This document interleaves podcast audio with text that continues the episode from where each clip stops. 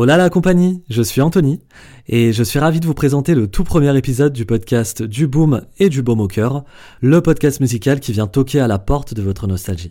Et finalement, quoi de mieux pour amorcer ce podcast que de vous parler d'une artiste afro-américaine que j'aime particulièrement. Please welcome Alicia Keys.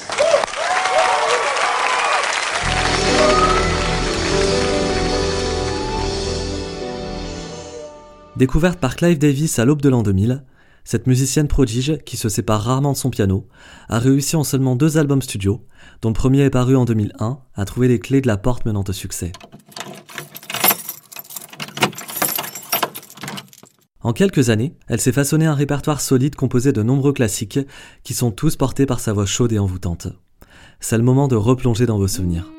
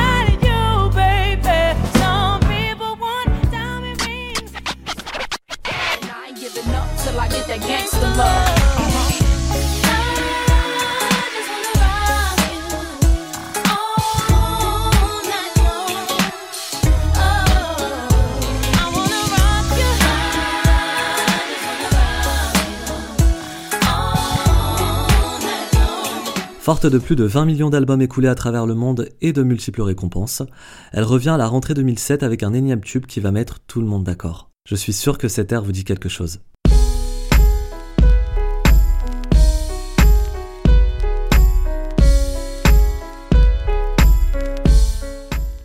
Et oui, il s'agit bien du hit single No One. Le décollage pour la redécouverte de ce tube est imminent.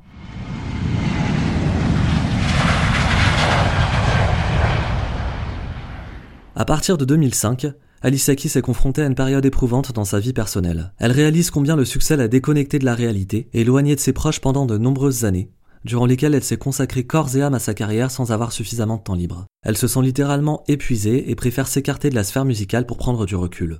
Elle avouera plus tard être tombée dans la dépression, d'autant plus qu'elle se sentait très complexée physiquement, au point de ne plus supporter son propre reflet dans la glace. L'année suivante, elle apprend que l'une de ses grand-mères est atteinte d'un cancer en phase terminale. C'est une personne dont elle est extrêmement proche et qu'elle considère comme un vrai modèle. Elle reste auprès d'elle jusqu'à son dernier souffle, avant de s'envoler en Égypte pour un voyage en solo, uniquement accompagné d'un guide local. Son seul objectif à ce moment-là, c'est de se ressourcer. I just kind of really lost my vigor, I guess, my drive a little bit. I just got so beat down. I just felt so down, you know, and I couldn't sleep. And then when I did get up, I would feel like a kind of a sense of dread a little bit. I felt totally off. I felt off center. I felt sad a lot. And I just had this overwhelming sensation to go away as far as I possibly could. Yeah, well, you did. You ran away to Egypt. Definitely. I ran away is literally what I did. Elle ressort de ce périple avec un nouvel état d'esprit, en se fixant des règles de vie d'artiste plus strictes. Par exemple, elle décide de limiter la durée de ses prochaines tournées ainsi que son nombre de jours d'activité, afin de bénéficier de vraies pauses dans son planning et pouvoir s'accorder davantage de moments auprès des siens. And so I think that, you know, that trip to Egypt was definitely a really big, big marker in, in my journey to start to understand what it is that felt good for me and how to build things around me that um, that feel right and feel good and be okay with the change that has to come naturally. Like nothing can just continue on forever and ever. It would it wouldn't even work. So that trip was a big part Évidemment, toutes ces expériences la chamboulent profondément et impactent la création de son futur album. Celle qui préférait jusqu'alors camoufler sa vraie personnalité sur ses disques précédents baisse désormais les armes et rédige des paroles introspectives qui dévoilent des détails de sa vie intime. Nul doute que ce disque sera placé sous le signe de l'authenticité, et d'ailleurs son titre As est sans équivoque. Alicia aspire à se présenter telle qu'elle est, sans avoir besoin de porter un masque pour s'assurer de plaire au plus grand nombre. As I am, I mean, it's actually way more aggressive probably than my other records. It's it's um a, a, sense of empowerment for sure that I found in myself, and a sense of liberation too that I found in myself, and freedom to really express what I feel exactly how I feel it and no holding back. Épaulée par son petit ami de l'époque, le rappeur Kerry Crucial Brothers, elle compose et coproduit un projet qui retrace son cheminement personnel. La majorité des chansons évoquent les épreuves qu'elle a traversées et les leçons qu'elle en retire. Animée par la volonté de proposer un album surprenant et différent, elle prend plus de risques que sur le précédent qui visait surtout à fidéliser sa base de fans. D'abord, en concevant un opus musicalement plus riche grâce à un mélange de toutes ses influences. Certains morceaux rappellent une soul vintage enracinée dans le gospel, comme une sorte d'hommage à la musique des années 60-70, quand d'autres se rapprochent de la pop et du rock, tandis que certains titres ont des accents plutôt hip-hop, funky voire même jazzy. En bref, c'est un vrai pêle-mêle de sonorités. Ensuite, lassée d'être étiquetée chanteuse de R&B, elle brise les barrières en expérimentant de nouvelles collaborations pour se renouveler. Elle rentre donc en studio avec des artistes aussi diversifiés que Linda Perry, productrice rock et pop, Marsha Ambrosius et John Mayer qui l'accompagnent quant à lui sur la chanson Lessons Learned.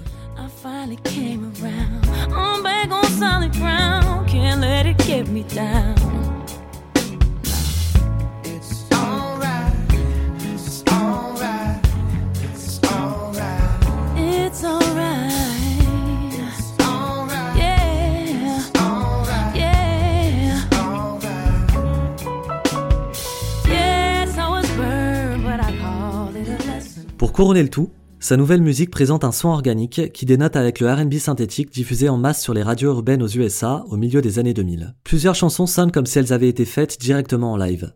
En plus d'avoir renforcé la part de clavier et la présence des cuivres, on entend un son de vinyle qui gravite tout au long de l'écoute, avec des craquements et autres effets garantissant un rendu rétro particulièrement séduisant. Mais revenons à nos moutons. Face au plébiscite du public pour ses deux prédécesseurs, Alicia sait qu'elle est attendue au tournant, et elle ne va pas tarder à lever le voile sur tout le travail accompli. Si l'album regorge de belles surprises sonores, la première qui en est extraite n'est autre que le titre No One, qui est dévoilé fin août 2007 dans une radio américaine.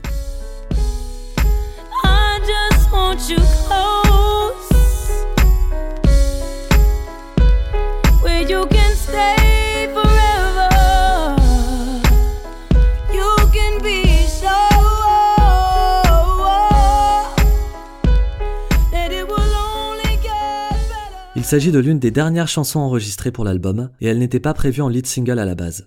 Elle est écrite et produite à six mains par Alicia Keys, Kerry Crucial Brothers et un certain George M. Harry, qui est clairement inconnu au bataillon. L'inspiration lui est venue si facilement par rapport à d'autres compositions qu'Alicia a ressenti comme une sorte de déclic, et elle s'est aussitôt entretenue avec toute son équipe car le choix lui semblait évident. Et bingo, les membres de sa maison de disques ont été partants à l'unanimité. Par le biais de ce mid-tempo imparable, qui accroche instantanément l'oreille même la plus récalcitrante, notamment en vertu de son refrain fédérateur, Alicia nous revient plus forte et plus confiante que jamais.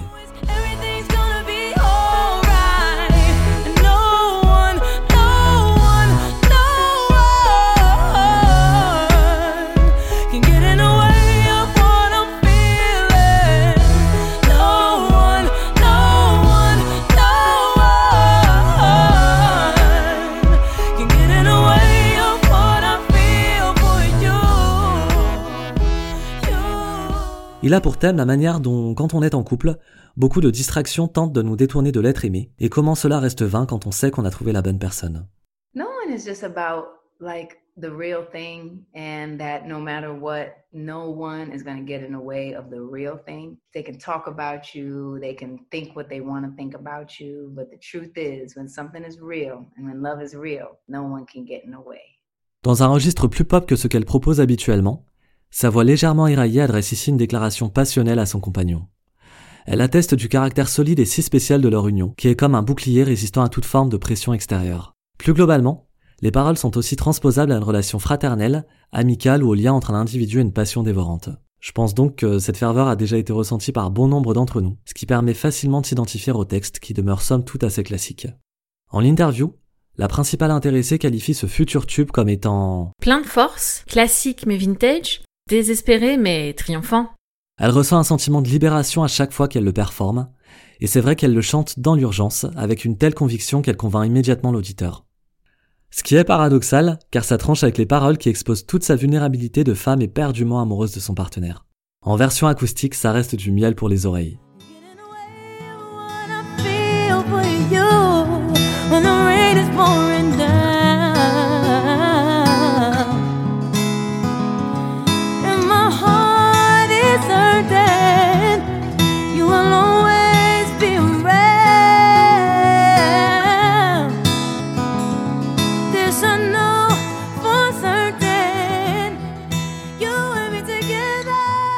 Au départ, ses fans les plus fidèles sont déroutés, mais ils finissent par s'adapter à ces nouvelles sonorités qui ont quand même l'avantage de rafraîchir son répertoire.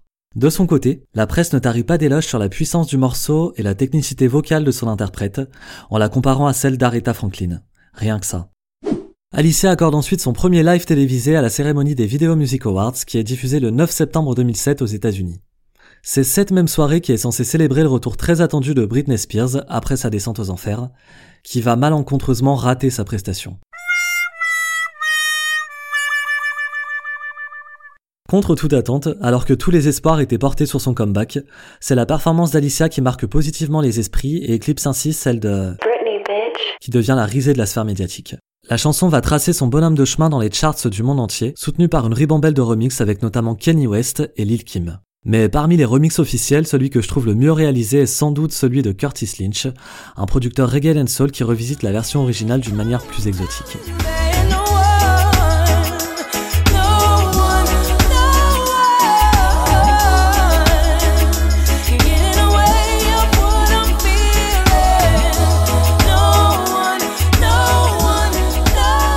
Le clip de No One fait son avant-première sur la chaîne américaine BET le 24 septembre 2007, avant d'être diffusé sur la toile dès le lendemain.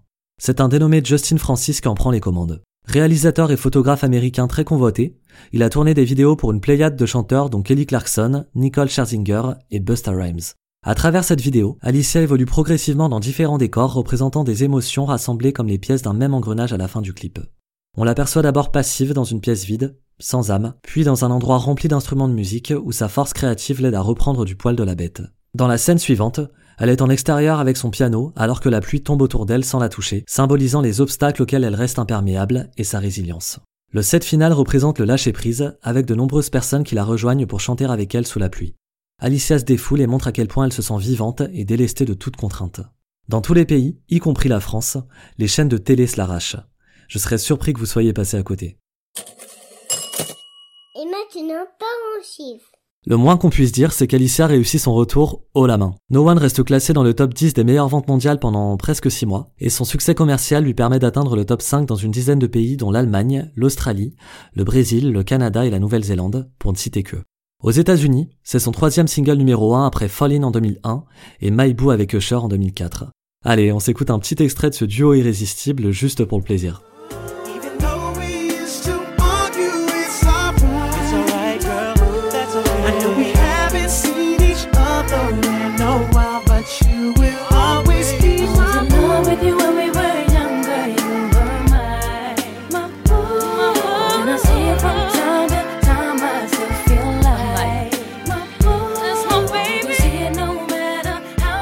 Le single accède à la tête du classement américain en décembre 2007 et il conserve la pole position pendant 5 semaines consécutives, sans même s'excuser d'empêcher Apologize des One Republic d'atteindre le sommet. Ce sera aussi la chanson la plus écoutée sur les radios en 2008, devant l'eau de Florida et Bleeding Love de Leona Lewis. Au final, elle totalisera plus de 4,5 millions d'exemplaires écoulés au pays de l'oncle Sam. Sans oublier que l'artiste sera aussi auréolé de nombreuses distinctions par l'industrie musicale. Son single remportera deux Grammy Awards un an après sa sortie pour la meilleure chanson R&B et la meilleure performance vocale R&B féminine. Et en 2013, le magazine Billboard le hissera même au 48e rang sur la liste des 100 meilleures chansons de tous les temps. En France, elle obtiendra un single d'or pour plus de 75 000 copies vendues, combinant les formats physiques et digitaux. Son passage remarqué à la Starac à l'automne 2007 n'y est sûrement pas étranger. Après avoir délivré une prestation pleine d'énergie, le public lui fait une ovation du tonnerre et reprend avec elle le gimmick qui a contribué au succès du morceau. Attention, ça risque de vous rester en tête.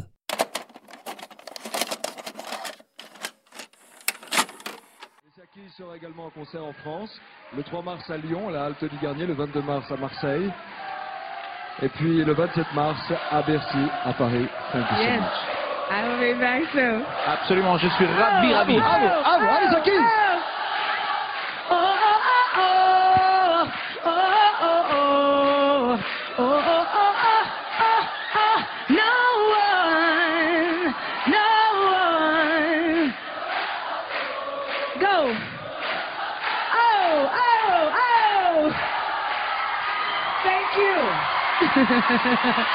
Merci.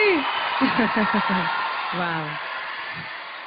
Ce titre multi-certifié permet à son troisième album studio, paru en novembre 2007, d'entrer directement en tête du palmarès américain. Ce sera le troisième disque le plus vendu en Amérique sur l'année 2008. Il totalise plus de 8 millions de ventes mondiales, dont deux tiers sur le marché américain et plus de 250 000 en France.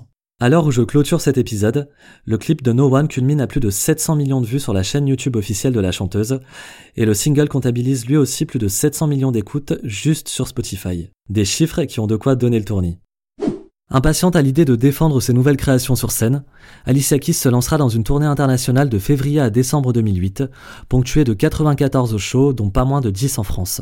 La réceptivité du public est telle qu'elle se voit contrainte de rajouter des dates pour satisfaire un maximum de fans dans l'Hexagone. Elle passera par exemple par Paris, Marseille, Lyon, Nîmes, Metz et Toulouse. Franchement, c'est très rare de voir ça parce que généralement les artistes internationaux privilégient seulement 2 à 3 dates chez nous, même dans des situations de si grand succès. En comparaison, Dua Lipa est seulement venue à Lyon et Paris en 2022 alors que c'est juste l'une des plus grandes vendeuses de disques actuellement. En résumé, on retiendra que cette ère a indéniablement contribué à la poursuite de l'ascension fulgurante de Madame Kiss dans le monde musical. Notons enfin que No One a réussi à toucher un public plus large qu'on ne l'imagine. La preuve en est avec la reprise enregistrée par la regrettée Aretha Franklin en 2014 sur un album constitué de covers des grands classiques qui l'ont marqué. Pour l'occasion, sur les conseils d'Alicia, sa proposition contient des sonorités caribéennes qui rappellent celles du remix que je vous ai partagé il y a quelques minutes. Cette fois, je vous propose d'entendre un extrait de la reprise de la Reine de la Soul.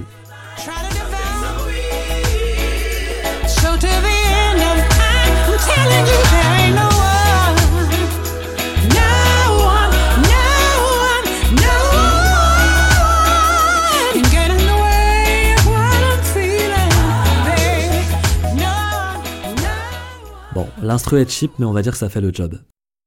Et c'est ainsi que s'achève ce premier épisode sur l'une des chansons les plus populaires d'Alicia Keys auprès du grand public. Je vous remercie sincèrement d'avoir partagé ce moment en ma compagnie, et je laisse le mot de la fin à Xavier, qui a choisi parmi tout son répertoire le morceau méconnu qu'il souhaiterait vous faire découvrir ou redécouvrir.